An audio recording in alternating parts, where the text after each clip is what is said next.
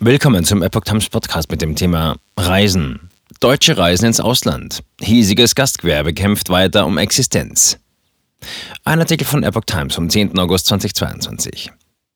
Die Inflation tut der Reiselust der Deutschen keinen Abbruch. Der derzeitige Umsatz von Reisekonzernen übersteigt das Niveau vor Corona.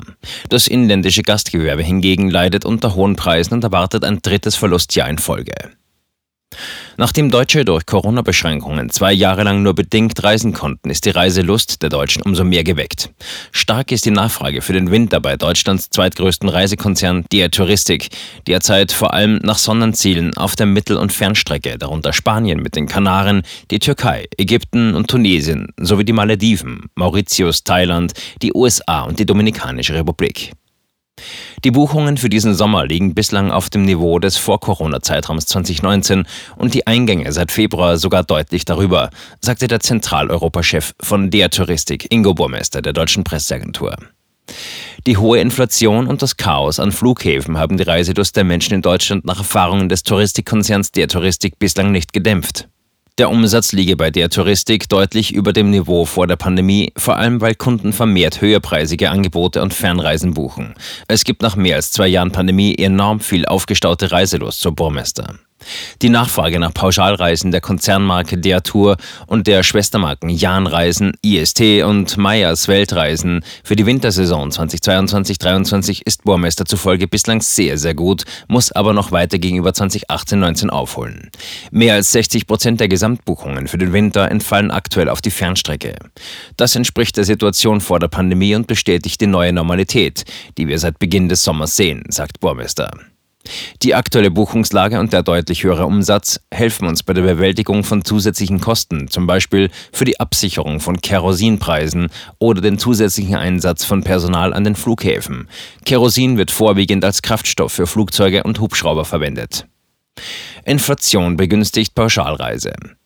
Auf Preissprünge in der Wintersaison müssen sich die Kundenburmester zufolge trotz der deutlich gestiegenen Energiepreise aktuell nicht einstellen. Derzeit zeichnet sich ein weitgehend preisstabiles Bild ab, berichtet der Manager. Hotel- und Flugkapazitäten für die Wintersaison 22-23 wurden bereits vor Monaten zu damaligen Preisen und damit entsprechend günstiger eingekauft. Bei hoher Inflation kaufen wir als Veranstalter im Schnitt günstiger ein, als Buchungsportale die Preise zum aktuellen Zeitpunkt verlangen. Die hohe Inflation begünstigt tendenziell also die Pauschalreise. Zusätzlich schließt der Touristikkonzern nachträgliche Preiserhöhungen für gebuchte Reisen aus.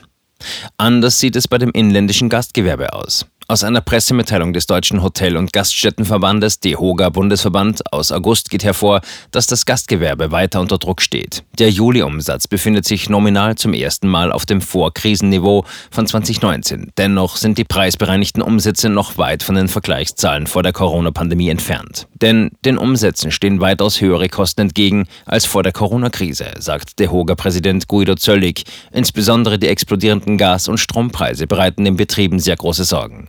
Das dritte Verlustjahr in Folge steht zu erwarten. So weist das Statistische Bundesamt von Januar bis Mai einen realen Umsatzverlust von 25,4 Prozent aus, nominal minus 16,9 Prozent. Weniger Umsatz als vor Corona. Bei der Auswertung der Juli-Zahlen wird zudem deutlich, dass die Anzahl der Umsatzverlierer höher ist als die der Umsatzgewinner. So vermelden 49,7 Prozent der Betriebe für den Juli schlechtere Umsätze als im Juli 2019. 27,8 Prozent der Betriebe sogar mit Umsatzverlusten von mehr als 20 Prozent. Gleichzeitig explodieren die Kosten. So stiegen die durchschnittlichen Kosten für Gas im Juli gegenüber dem Juli des Vorjahres um 60 Prozent, für Strom um 39 Prozent, für Lebensmittel um 25 Prozent, für Personal um 18 Prozent und für Getränke um 15 Prozent. Die Sorgen und Existenzängste in der Branche wachsen auch im Hinblick auf die am 3. August vorgestellten Pläne zum Infektionsschutzgesetz für den Herbst und Winter. Auch wenn ein Lockdown nicht vorgesehen ist, stiften die vorgesehene Maskenpflicht und weitere Maßnahmen einen hohen Kontrollaufwand sowie unnötige Verunsicherung. Wir appellieren an die Bundesregierung und die Landesregierungen, alles dafür zu tun, dass Auflagen und weitere Corona-Maßnahmen im Herbst nicht erforderlich sind.